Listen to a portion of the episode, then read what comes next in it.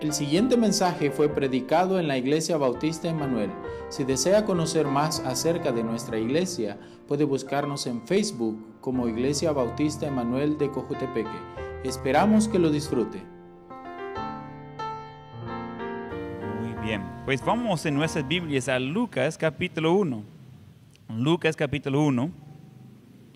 Tenemos algunas semanas de estar aquí en Lucas. Es un capítulo... ah, capítulo 1 es un capítulo largo, pero vamos a seguir estudiando Lucas ah, versículo por versículo eh, por un buen rato. Entonces yo creo que hay mucho, mucho que eh, podemos aprender de aquí. Estoy emocionado ah, por, por lo que estoy aprendiendo cuando estaba preparando para este mensaje específico. Entonces ah, hay algunos pasajes que al leerlo es fácil. Uno se ve el bosquejo ahí como en el momento. ah, y básicamente solo le va diciendo lo que está ahí, ya estuvo. Hay otros que ah, tienen que entrar un poco más, hay algunos que tienen que ah, estudiar más de contexto, de entender algunos conceptos. En este pasaje, la primera vez que, lo, que leí eso pensando en, en, preparar, pensando en el bosquejo, entonces ahí estaba pensando un poco, digo, mire, yo hace varias semanas senté y, y ya revisé y dividí en secciones cómo iba a ser ah, este mes de, de diciembre. Ya tenía separado dónde, iba, de qué versículo a qué versículo. Pero de allí estaba un poco que, hmm, no sé, no, no da mucho en, en este pasaje. Ah, no estoy seguro. Después vuelvo a leerlo y digo, ah, pues salen cinco mensajes de solo ese pasaje. Entonces vamos a meter los cinco entre solo uno. Entonces yo creo que va a salir ah, muy bien. Yo disfruto de, de estudiar la palabra de Dios. A veces ah, ponemos a leer lo, lo que están haciendo eso, le felicito. Pero a veces solo vamos viendo unas manchas negras encima de papel blanco y, y ya.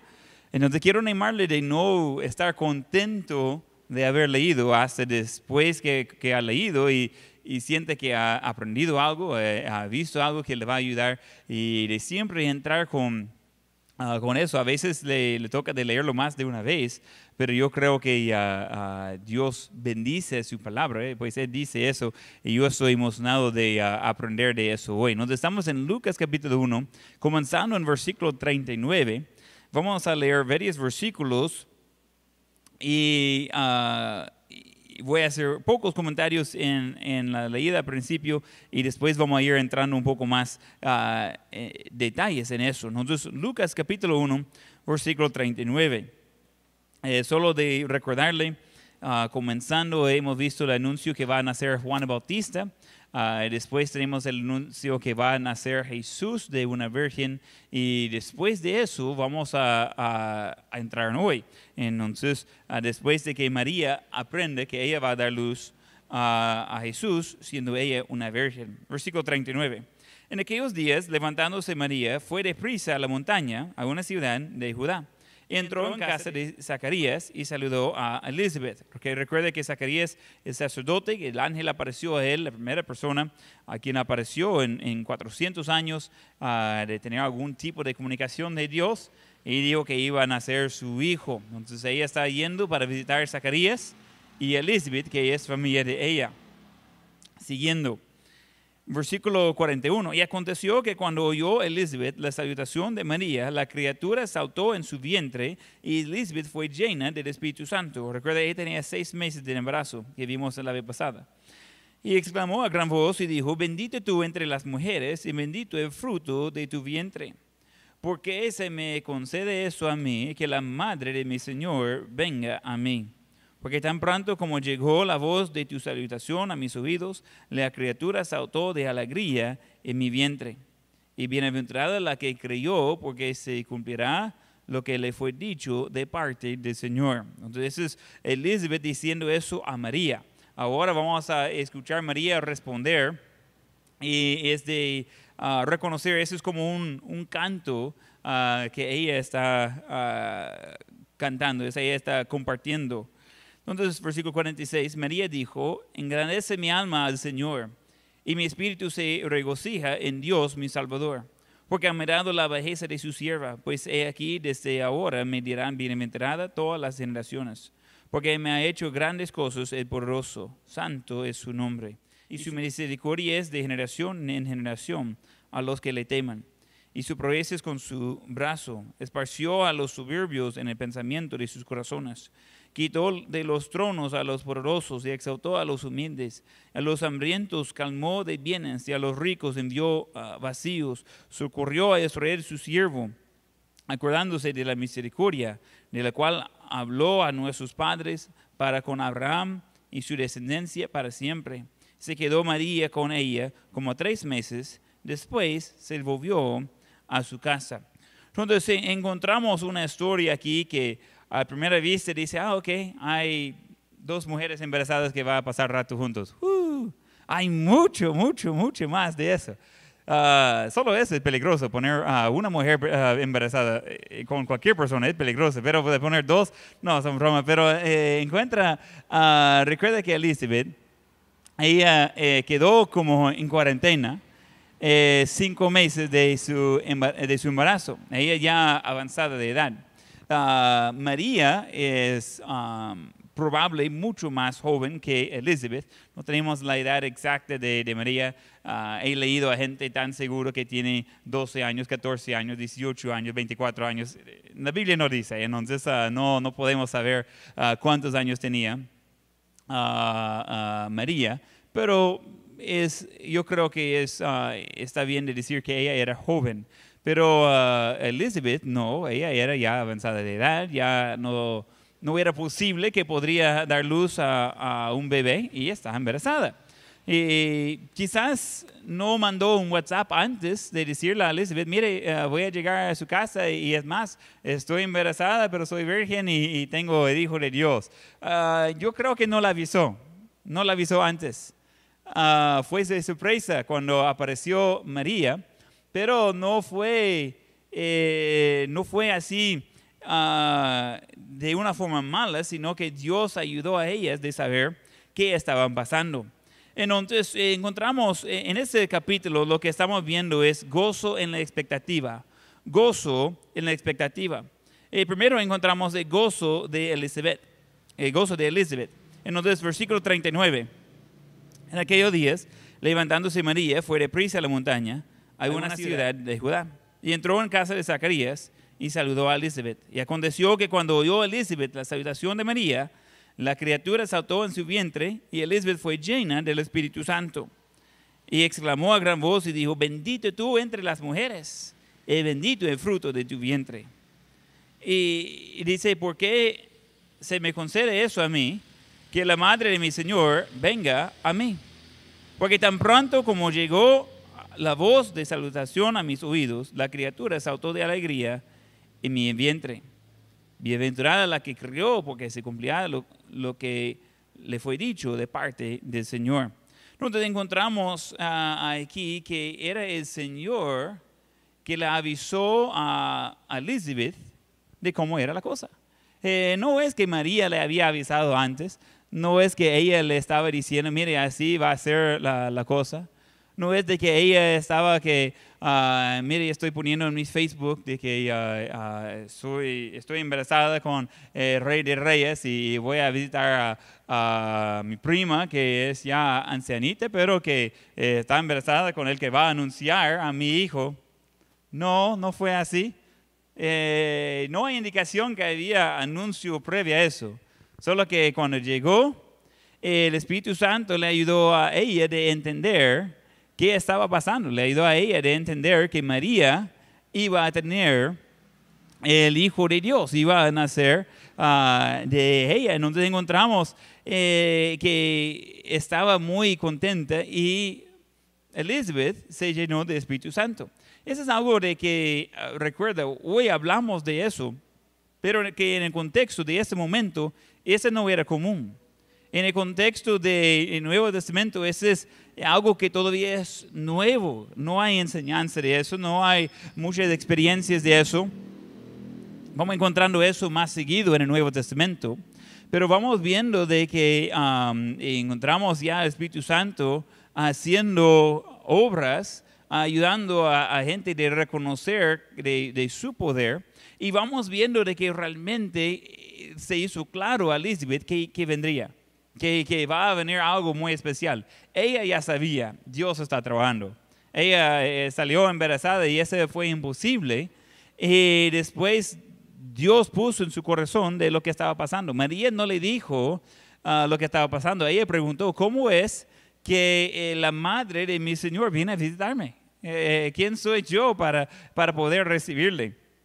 Y, y ella ah, reconoce varias cosas de María. Se nota en versículo 42 que ella dice, ah, bendito tú entre las mujeres y bendito el fruto de tu vientre. Ah, solo una nota, eh, María seguramente tenía una parte muy especial en la historia de nacimiento de Jesús, eh, ahí no hay duda. Pero ella no fue ben- bendecida más arriba de todas las otras damas de mujeres, ella fue ah, bendita entre las mujeres. Entonces, ah, yo creo que es un error de exaltar a María en lugar de Dios. La Iglesia Católica hace eso, le ponga a María en una, ah, un lugar muy exaltado, que ese lugar pertenece a Dios. Eh, pero sí es correcto de reconocer que María creyó eh, eh, en versículo 45, eh, ella, Elizabeth, reconoce la fe de María en creer. Dice, bienaventurada la que creyó, porque se cumplirá lo que fue dicho de parte del Señor. Como María creyó a la palabra de Dios, Dios hizo un milagro en su vida. Y siempre funciona de esa forma. Ah, Dios no ha cambiado, Dios todavía es capaz de hacer milagros como lo hizo en en aquel día, eso no ha cambiado nada.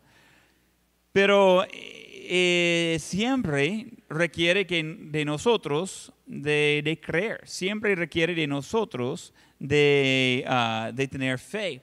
Entonces, Elizabeth reconoció en, en su- en su familia, en María, reconoció que ella era bendita entre las mujeres, eh, que Dios estaba usándola, eh, no era la única persona que podría usar, era, era alguien que eh, creyó, tenía fe, y Dios entonces eh, usó a María de una forma muy, muy especial. Ah, su primer hijo, pues, eh, fue hijo de Dios. Y digo primer hijo porque tenía muchos después. Ah, tenía por lo menos ah, seis, eh, probablemente más.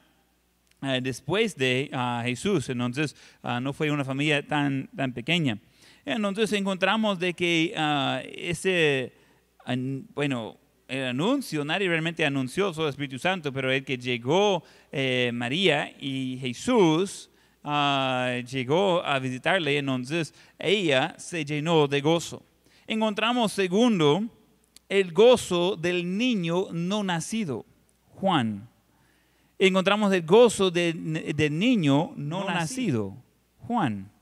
Interesante, estamos hablando de ah, un niño que no ha nacido, que, que tiene, ah, escuche bien, seis meses de vida. No ha nacido, pero tiene seis meses de vida. ¿Por qué así? Porque la vida comienza en el momento de concepción. Es muy importante entender eso. Y ese niño, dice la Biblia, la criatura, eso está bueno, ¿verdad? Entonces a, a veces queremos decir eso a nuestros niños, mire, eres como una criatura rara, no sé qué hacer contigo, ¿verdad? Pero eh, ese es, eh, el mundo hoy en día va cambiando los términos cuando está hablando de, de un bebé antes de nacer, comienza de usar palabras muy ah, vacías, de, de que pues simplemente una cosa, eh, se- se terminó el embarazo, no, se murió el niño, ¿ok? Entonces necesitamos eh, ser claros cuando hablamos de, ah, de niños y su, ah, su vida comienza en su momento de concepción, generalmente a unos nueve meses más o menos antes de ah, nacer. Ah, no recuerdo, creo que era con Walter Maida, estamos hablando de, ah, no, recuerdo qué país, una ah, cultura en, Asia que cuenta su vida, no del día de nacimiento, sino del día de, concepción. Y no sé cómo le van calculando todo eso, porque no es siempre nueve meses el embarazo, pero eh, tiene mucho más razón. Y, es algo que hoy en día en la cultura el mundo está tratando de decir de que la vida no tiene valor hasta que nace el bebé y si tiene defectos o algo así, entonces todavía no tiene valor. Y eso simplemente no va de acuerdo con la Biblia. Ah, en la primera parte aquí de, de, Lucas 1 encontramos la profecía a Zacarías que Juan iba a ser lleno del Espíritu Santo desde el vientre de su madre. Vamos a ir Lucas 1.15. Lucas 1.15. Y dice, porque será grande delante de Dios, no beberá vino ni sidra, ni, y, será lleno del Espíritu Santo, aún desde el vientre de su madre. Estaba dando de profecía de eso, de que desde el vientre de su madre, él iba a ser lleno del Espíritu Santo. Uh, no, no, tenemos más detalles acerca de ese tiempo que uh, Elizabeth estaba embarazada con Juan, pero encontramos que aquí, versículo 41, y aconteció que cuando oyó Elizabeth la salutación de María, la criatura saltó en su vientre. Y Elizabeth fue llena del Espíritu Santo. Versículo 44. Porque tan pronto como llegó la voz de tu salutación a mis oídos, la criatura saltó de alegría en mi vientre. ¡Qué emoción! Ese no fue como un movimiento normal. Ah, yo hasta la fecha nunca he sido embarazado, entonces no estoy completamente seguro cómo va eso, pero algunas damas tienen mejor idea de eso, de que ah, se puede sentir que el bebé se mueve. Entonces, ah, algunos todavía llevan las marcas en las costillas donde estaba pegando eh, el bebé o la bebé. Joel quizás era el más movido de los tres, tres niños, entonces yo iba a estar como molestándolo para que él iba a estar uh, pegando. Para mí salió bien, pero mi esposa no estaba tan emocionada. Entonces, uh, eso es algo que eh, se, se, siente el bebé moviendo. No sé cómo es que gente niegue uh, que es un ser, que, que, es un ser humano y es vivo. Y el milagro de, de de lo que Dios hace creando cada niño específicamente es increíble. Si piensen todo el proceso y, piensen cómo es que, que un bebé eh, se va a crecer y desarrollar y después que nace el bebé dice la mujer, ¿y eso dónde lo tenía? Entonces está eh, increíble de ver todo lo que Dios hace. Eh, y es algo que el mundo está tratando de poner menos y menos importancia en el bebé. Gracias a Dios y, realmente gracias a la Iglesia Católica, no a las iglesias cristianas, el aborto con propósito todavía es ilegal aquí en ese país por el momento.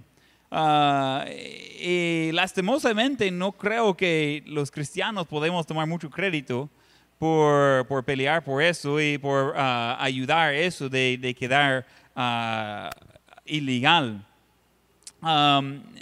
cuando las personas, que sean cristianos o no, dejan de ver el valor en la vida de, un bebé, ah, antes de nacer, después de nacer, ese es el principio del fin de este, este país. Si no me cree, busca los Estados Unidos. Ah, están tan preocupados por cuántas personas mueren de COVID en los Estados Unidos y, maten a muchos más bebés por día, uh, todos los días, eh, con propósito, en, en este país. no vamos a tomar mucho tiempo de hablar de, de política, pero uh, hace poco alguien me preguntó, ¿qué piensa de Joe Biden? Y digo, yo creo que es alguien que necesita al Señor, como muchas personas pero sus posiciones ah, políticas y morales son terribles. Si solo había ese punto eh, de, mencionar de él, él está de acuerdo de matar a los bebés, incluso después de, nacer. Si solo había ese punto en el cual estaba de acuerdo, para mí es suficiente. ¿Qué más quiere? Entonces eh, están empujando eso de, uh, de aborto con propósito, cumpliendo las 40 semanas e incluso después de nacer se encuentra algún defecto, ah, eh, la madre puede decidir que, que no. Uh, eso es terrible. Eh, estoy 100% en contra de eso. La Biblia encuentra, ah, enseña a contrario de eso. La vida es importante. en los Estados Unidos el- hay muchos que um, reciben diferentes pruebas y que um, salen que tiene algún defecto, tiene ah, quizás síndrome de Down, tiene ah, otra cosa que creen que van a ser ah, algún problema. Y le recomiendo a votar a esos niños, todos.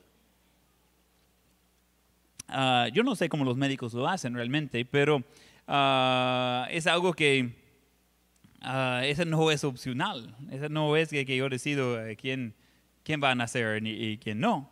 Y, son cosas que y realmente no sé cómo tomar los números. Dicen que abortan a más de 77% de los niños con síndrome de Down. Eh, piensen eso, que eso es lo que tiene Maika. Entonces, que abortan con propósito, lo matan antes de nacer a 77% de niños con síndrome de Down. Pero yo conozco a muchas personas que le dijeron que su hijo va a tener síndrome de Down. Ellos dijeron, pues, eh, no, entonces vamos a darle bienvenido. Nacieron bebé y no tiene nada. Entonces, no sé cómo es- son esos números, porque de los que dicen que tienen síndrome de Down o algo parecido, están matando a 77%. Um, pero muchos de los que dicen no, no tienen eso. Entonces, ah, es terrible esa situación. Y hay ah, leyes que existen hoy ah, que están tratando de empujar aquí en El Salvador, aquí en otra parte de Centroamérica, que va a ser legal el aborto con propósito aquí y en otras partes. Y necesitamos entender, el plan de Dios no comienza cuando uno cumple los 12 años o 15 años o, o los 5 años. El plan de Dios y la obra de Dios comienza en el momento de concepción. Ahí comienza la vida. Y, y- y sea lo que sea la circunstancia, dice, ah, es que no estaba listo, no estaba eh, esperando eso, puede ser incluso por situaciones muy malas porque alguien sale embarazada, pero e- este bebé que va naciendo ahí es un milagro de Dios. Y ese bebé es una vida con un alma que va a pasar la eternidad en uno de dos lugares. Eh, hay una etapa de inocencia, los bebés que, que- que mueren, ah, antes de nacer o muy ternito, ah, ellos están en el cielo. Yo tengo muchos sobrinos allí ah, ya en el cielo y, y muchos de ustedes han pasado por eso, de que su, su bebé no, no sobrevivió el embarazo. Eh, son momentos difíciles, pero podemos estar seguros que ese bebé está eh, con Dios en el cielo.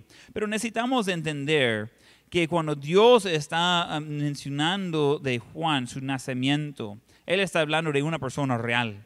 Y dice, y, y Juan va a ser lleno del Espíritu Santo desde el vientre de su madre, Eh, como ya tiene alma. ¿Cómo, ¿Cómo puede ser eso? Es que así es. Vamos a Jeremías uh, capítulo 1. Jeremías capítulo 1, versículo 5. En Jeremías 1, Antiguo Testamento, poco después de uh, Salmos y Proverbios, en Jeremías capítulo 1, versículo 5, en el contexto de, hablando de, de profeta Jeremías, Dios hablando de él, dice, antes que te formase en el vientre te conocí, y antes que nacieses te santifiqué, te di por profeta a las naciones. Que eso es algo que Dios estaba haciendo planes por la vida de Jeremías antes de que Jeremías ah, nació. Eh, doy gracias a Dios de que ah, la Biblia es muy, muy claro en ese aspecto, que la vida es importante. Dios sabe qué está haciendo y, y desde concepción hasta la muerte, escuche bien, Dios tiene un plan por la vida de cada uno de nosotros. No existe alguien que no tiene propósito en su vida. Todos existimos para glorificar a Dios. Eh, leí el otro día, ah, ni, ni recuerdo de, de- de- de qué se trataba, pero ah, una parte de, este artículo eh, dijo algo que me pareció interesante. Y dijo, hay dos momentos grandes en, en su vida, el día que nace y el día que aprende por qué se nace.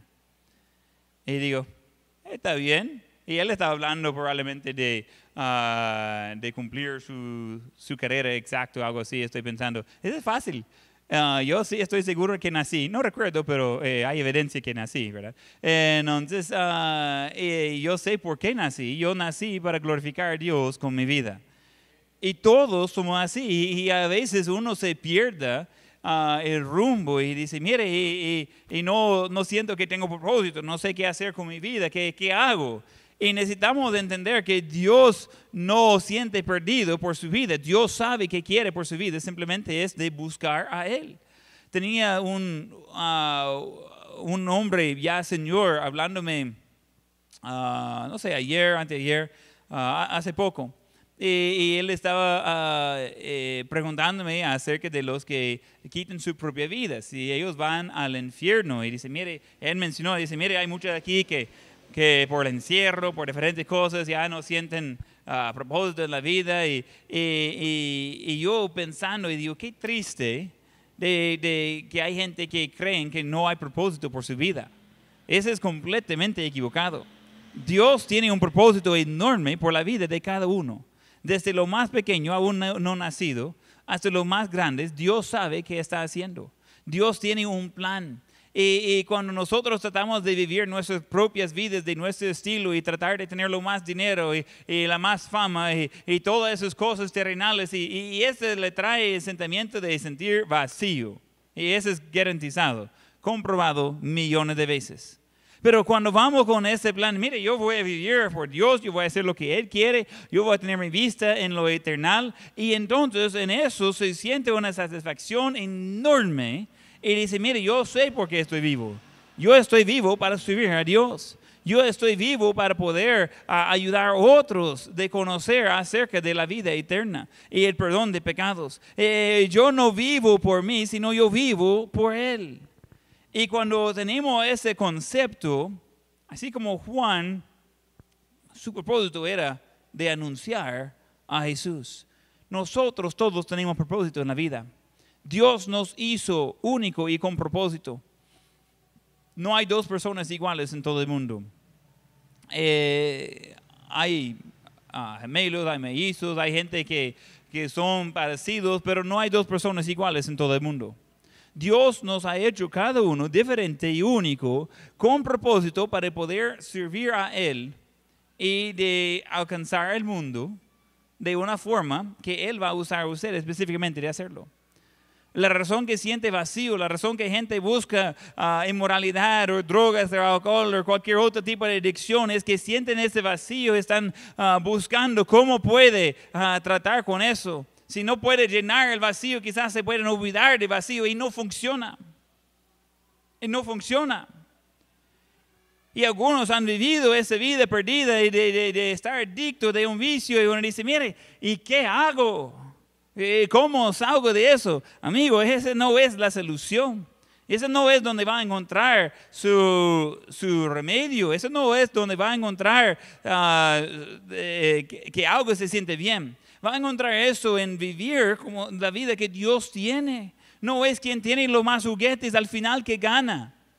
Nosotros estamos sirviendo a un Dios vivo y real. Estamos por anunciar el nacimiento de su Hijo Jesús que vino para morir en esa cruz para nuestros pecados. Por eso existimos. Cuando vamos de, de trabajo a cama, a trabajo, a cama, cada relación en la vida está deshaciéndose no hay dinero, no hay, no hay lujos, no hay diversión. Llega a la casa solo para pelear, para luego ir al trabajo para pelear, y no hay paz. Y uno dice, ¿qué hago? Y la pregunta es válida, porque no es así que Dios nos hizo. Dios nos hizo para tener comunión con Él. Desde antes de nacer nos conoció. Vamos al Salmo 139.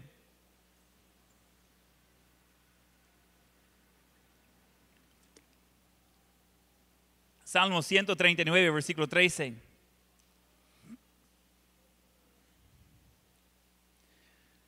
Dice, porque tú formaste mis entrañas, tú me hiciste en el vientre de mi madre, cada uno personalmente hecho en el cielo. Eh, estamos en esa realidad de que aunque podríamos explicar físicamente cómo funciona un embarazo y desarrollo de, ah, de un bebé y todo eso, cada uno, cada bebé, todo el mundo, desde los primeros, los primeros hijos de Adán y Eva hasta hoy en día en adelante, eh, cada niño es hecho por Dios, es desarrollado por Dios. Y cuando trae defectos um, físicos o mentales, ese también es parte de lo que Dios permite. A veces viene por consecuencias de lo que uh, hacemos. Por ejemplo, alguien que está en drogas y alcohólicos así, tiene efectos ne- negativos en su, en su bebé. Pero a veces no hay como una razón ah, personal porque hay un, digamos, defecto, algo diferente. Y necesitamos entender que Dios sabe de eso y ese también es parte de lo que Dios eh, está prometiéndonos de tener. Es un regalo también. Y cuando do- comenzamos de poner más valor en ciertas vidas que otras vidas, estamos equivocados en cómo funciona el plan de Dios. Dios no va eh, viendo el valor de cuánto gana, cuánto lleva, cuánto ayuda. Ah, no es así que trabaja Dios. Eh, va a haber discusiones de eso ah, en esos días que vienen. Quiénes van a recibir los primeros vaccines, ah, vacunas de, de COVID y, y, y toda esa cosa. Y tiene que evaluar quién, quién vale más. qué problema, ¿verdad? Y uno dice, ¿y, yo? ¿Y, y- qué pasa? Yo no tengo tanto valor como otra persona. Ah, es complicado.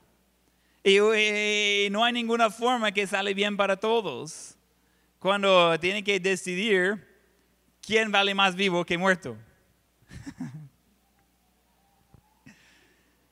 Y uno va pensando y dice, ah, entonces, ¿que me van a dar a mí vacuna o no me van a dar? Yo soy de la gente que tiene valor, no, no tenga valor. Ah, ya, ya- va a ver, yo, yo digo que no preocupa tanto de eso. Ah, nuestra fe siempre ha sido en Dios y no en el sistema ah, médico. Yo no estoy en contra de ciencia y doctor y todo eso, pero ese siempre es una solución temporal. Eh, tarde o temprano todos vamos a morir. La vacuna no es para vida. Dice, mire, me da la vacuna y ya no muero. ¿Cree usted?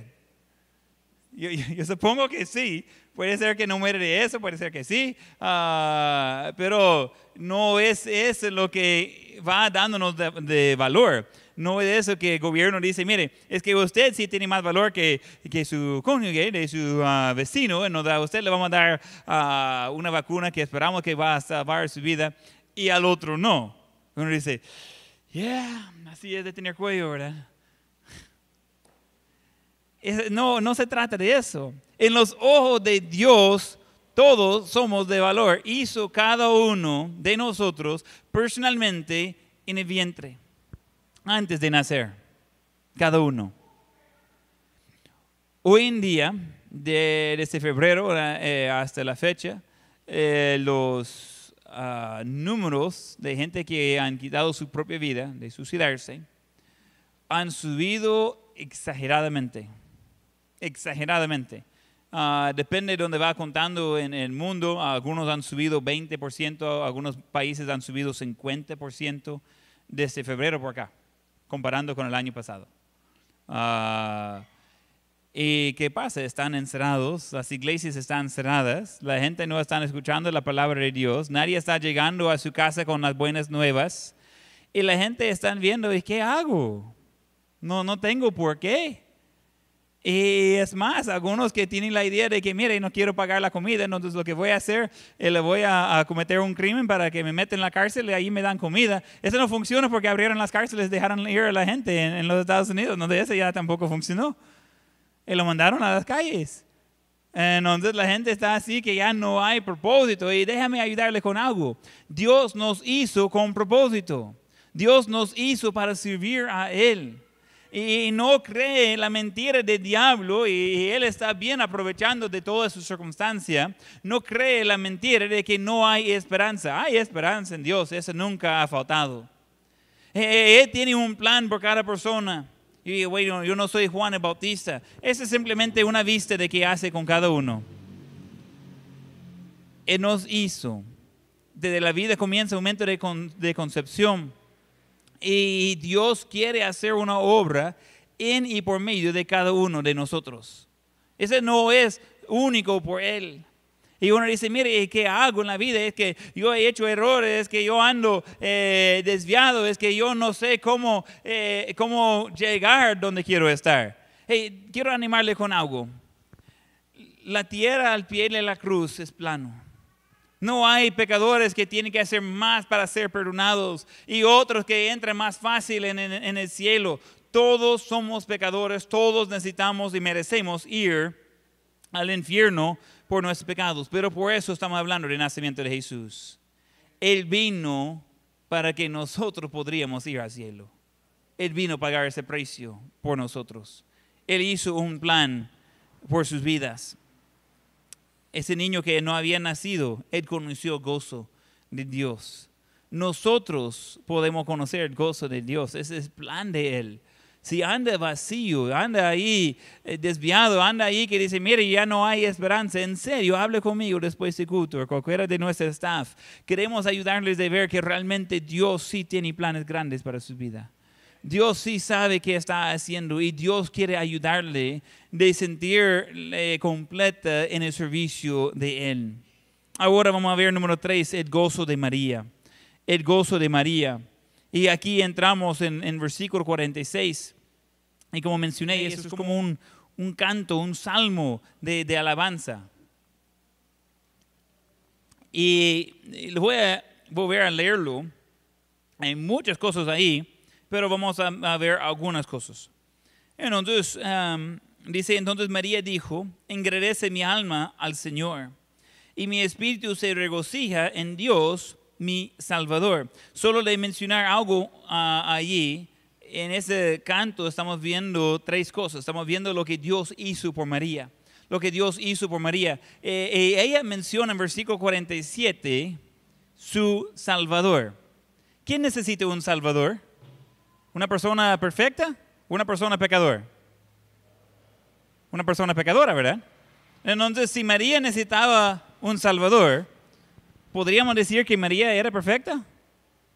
Creo que no. Las únicas personas que necesitan Salvador son los que son pecadores.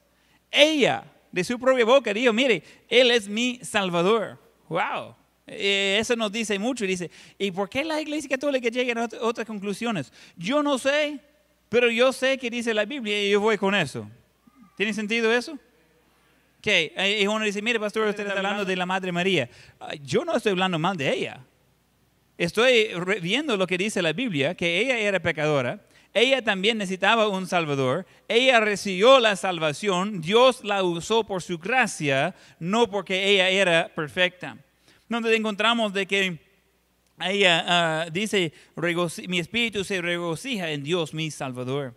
Porque ha mirado la bajeza de su sierva. Ahí encontramos de que Él la tomó en cuenta. Primero Él la salvó y en versículo 48 la tomó en cuenta. Eh, Entonces, eh, no por, otra vez, por ser algo grande, sino la bajeza de su sierva, dice. Pues aquí, desde ahora me dirán bienaventurada todas las generaciones, y eso es cierto. Porque me ha, hecho grandes cosas de poderoso, santo es su nombre. Y, y otra vez encontramos que eh, Dios la hizo grandes cosas. No, no es eh, María que está haciendo algo grande, es Dios que está haciendo algo grande. Y es maravilloso eso. Si Dios puede hacer algo grande con María, puede hacer algo grande con Adam y con usted. E- Es algo que Dios usa a gente imperfecta, pero Él quiere tener un instrumento limpio. Y, y después seguimos en el canto, eh, los primeros versículos, lo que Dios hizo por María. Seguimos leyendo lo que Dios hizo por nosotros. Versículo 49. Ah, dice, porque me ha hecho grandes cosas, el poderoso santo es su nombre y su, y su misericordia es de generación en generación a los que le teman. Y su proezas con su brazo esparció a los soberbios en el pensamiento de sus corazones. Quitó de los tronos a los poderosos y exaltó a los humildes. Y a los hambrien- hambrientos calmó de bienes y a los ricos envió vacíos. socorrió a Israel, su siervo, acordándose de la misericordia, eh, eh, de la cual habló a nuestros padres para con Abraham y su descendencia para siempre. Encontramos que Dios buscó de ayudar a los humildes, de los hambrientos. Eh, No, no vino para ayudar a los que no necesitaban nada. Él vino para buscar y salvar los que seguían perdidos. A cada uno de nosotros. Nosotros no merecemos estar bien con Dios. Nosotros merecemos de estar condenado al infierno por la eternidad. Pero Él hizo algo grande. Y no solamente con María, sino con cada uno de nosotros, con los humildes, con los hambrientos. Recuerden el contexto de ese tiempo, podríamos ver, vamos a ver eso más adelante en Lucas. Ah, la gente pobre eh, básicamente no tenía derechos. No, no, no tenía un sistema, una constitución que le iba a dar derechos. eh, no tenía a una oficina que, que podría ir por los derechos humanos. Eh, simplemente estaban ahí como inútiles. Y es más, si mueren luego ya te- tenemos más espacio por los demás. Así, así tomaba a los pobres en ese tiempo de la Biblia. Eh, no estoy diciendo que eso es correcto, estoy diciendo esa es la realidad en el tiempo que estaba viviendo ella. Y cuando ella va hablando de lo que Dios hace con los humildes y con los hambrientos, la gente que no tenía nada de ofrecer, y vamos viendo que Dios sí tiene planes grandes. Y Dios está en práctica de salvar a los que tienen más necesidad. Gracias a Dios por eso. Yo califico por ser uno de esos de que tiene mucha necesidad. Uno dice, yo soy tan bueno que voy al cielo. Me da miedo. No creo. Yo creo que estoy hablando con mentiroso. Porque yo conozco a mí, yo sé que es imposible. Yo sé que soy pecador. Entonces, cuando vamos viendo a, a Dios y todo lo que hizo por nosotros, yo no doy gracias a Dios por lo bueno que soy, yo doy gracias a Dios por lo bueno que Él es. Esa es la razón que hay esperanza de salvación, no por quién soy yo. Y encontramos en versículo 54 y versículo 55 lo que Dios hizo por Israel. Socorrió a Israel, su siervo, acordándose de, de la misericordia, del cual habló a nuestros padres para con Abraham y su descendencia para siempre. Y eso está en referencia ah, al pacto con Abraham, que iba a bendecir a, su descendencia y iba a bendecir a todo el mundo por su descendencia. Está hablando del nacimiento de Jesús. María está por ser parte del cumplimiento de eso. Algunas notas interesantes en, en ese pasaje aquí. Ese es muy parecido a 1 Samuel capítulo 2, cuando Ana está glorificando a Dios por darle un hijo. Hoy no vamos a, a verlo, pues sería bueno de, de ir después y comparar esos dos pasajes. Eh, al, leer lo que María está diciendo, tiene que entender que ella había leído de lo que dijo Ana. Ella, ella leía su Biblia, ella leía las escrituras.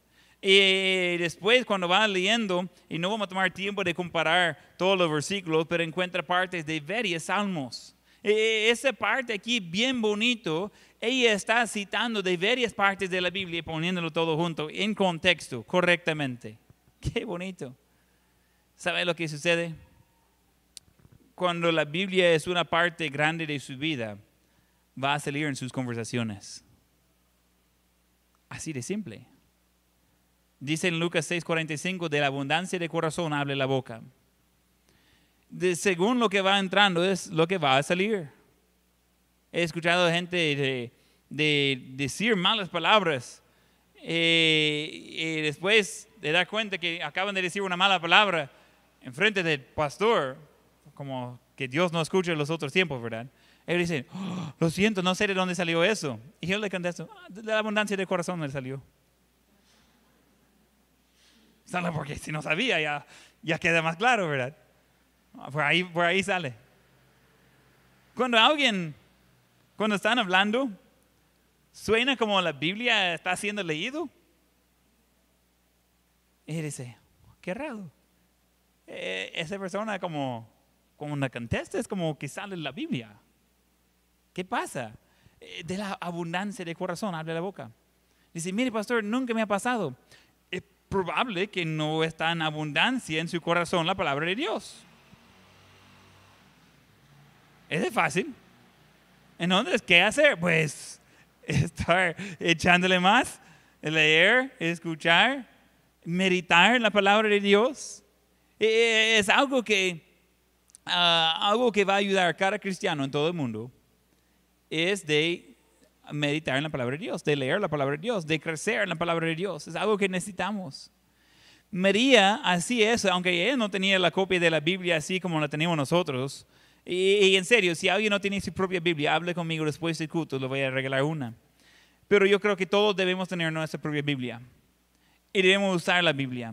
Y debemos dejar la Biblia de guiarnos. Y, con eso, tanto que María iba estudiando las eh, Sagradas Escrituras, que recuerde, ese sería ya como eh, tenía que ir y escucharlo, memorizarlo. No era fácil que podría tenerlo, buscarlo en su teléfono. Hoy tenemos todos los lujos para hacerlo ah, de la manera muy fácil. Ella no tenía todo eso.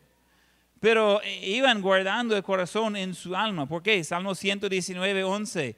En, tu en mi corazón he guardado tus dichos para no pecar contra ti. Es algo que nosotros debemos, eh, dejando la palabra de Dios, de transformarnos por los que sienten vacíos y sin propósito en la vida. Dios tiene un propósito en la vida. Él le hizo una carta de amor. No la tengo en esta Biblia, en unas Biblias anteriores. Yo había puesto en, mi Biblia, uh, en frente, antes de Génesis 1.1, lo había puesto como Dios estaba escribiendo a mí y dice, amado Adam. Y al final, después de Apocalipsis 22, Dios le puso, tu Padre Celestial. Esa es su carta de amor a mí. Usted también puede usarlo. Es para usted también. Dios nos hizo una carta de amor. Nos ayudó de saber cómo ser salvo, que tenemos propósito en la vida, cómo tener comunión con Él, cómo disfrutar de ver que, que cómo tenía gozo de estas personas porque estaban siendo obedientes al plan de Dios. Y hay gente que dice, ah, es que está triste mi vida, esta es el otro. Mire, hay, muchas razones por qué la gente puede ser triste, pero hay muchas más razones por qué podemos y debemos ser gozosos. Amén. Y dice, mire, me gustaría conocer ese gozo. Ese viene primero en conocer a Dios personalmente y después ceder a sus planes para sus vidas.